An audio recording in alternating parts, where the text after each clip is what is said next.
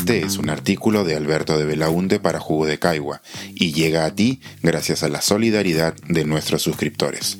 Si aún no estás suscrito, puedes hacerlo en www.jugodecaigua.pe. Caseros, hoy no hay jugo. Cuando la coyuntura nos supera, la literatura es un refugio. Mientras me preparaba para licuar mi jugo de caigua esta semana, me enteré de la muerte de mi padrino, el hermano de mi madre. Murió de COVID-19, a pocos días de ser vacunado.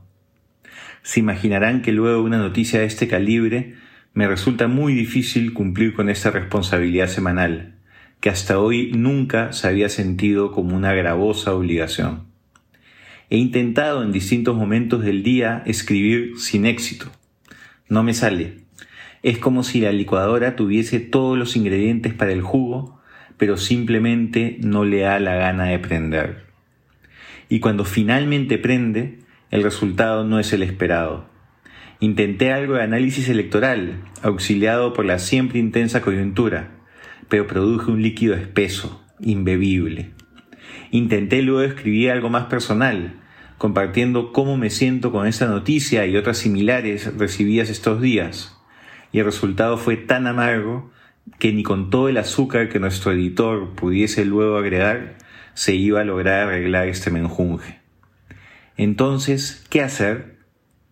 Lo que hago cuando me siento tan abrumado como hoy frente a este artículo, refugiarme en la literatura. Así que, estimados lectores, este artículo está compuesto de los mejores libros que he leído desde que se inició la pandemia. En su momento me ayudaron a escapar un poco de la realidad y confío que hoy lograrán lo mismo. Si, como yo, viven en Lima, pueden conseguirlos todos en El Virrey, Buen Salvaje o Babel, las librerías con mejor delivery en la ciudad. Empiezo con uno de los últimos que he leído, que ha terminado resultando muy pertinente para mi coyuntura personal, que es la coyuntura de tantos.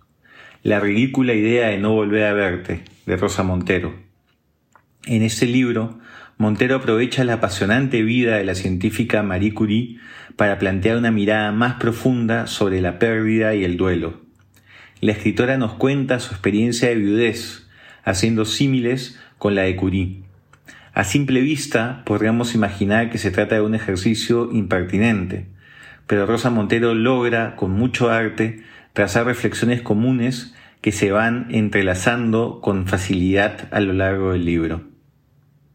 Otro libro notable ha sido Léxico Familiar de Natalia Ginsburg, un libro autobiográfico que nos habla de la familia de la autora y su vida en la Italia entre guerras.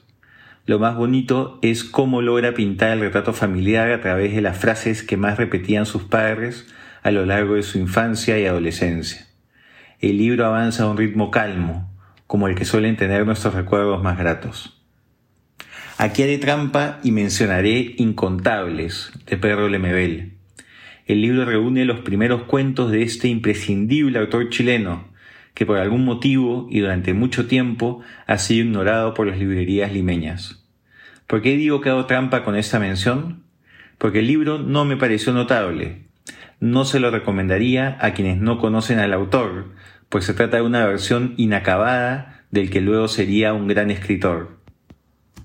Pero, y aquí la trampa, hacer esta referencia me da pie para hablar de otro libro suyo, que es uno de mis favoritos, y que leí hace muchos años.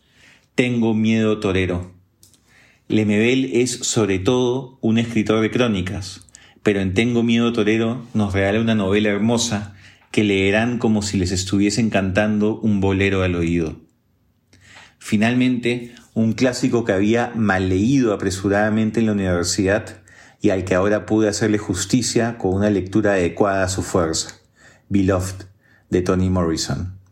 Narrada con un estilo riquísimo, la historia nos habla de la esclavitud en el sur de Estados Unidos y las consecuencias que ella trae para una familia de afroamericanos que años después de haber conseguido escapar no llegan a ser del todo libres. Y esto es todo lo que puedo ofrecerles esta semana, caseros. Jugos de mejores cosechas para que disculpen haber encontrado mi puesto cerrado. Eso sí, se trata de un cierre temporal. No dejen de visitarme la próxima semana y buen provecho. Este es un artículo de Alberto de Belaunte para Jugo de Caigua y llega a ti gracias a la solidaridad de nuestros suscriptores. Si aún no estás suscrito, puedes hacerlo en www.jugodecaigua.pe.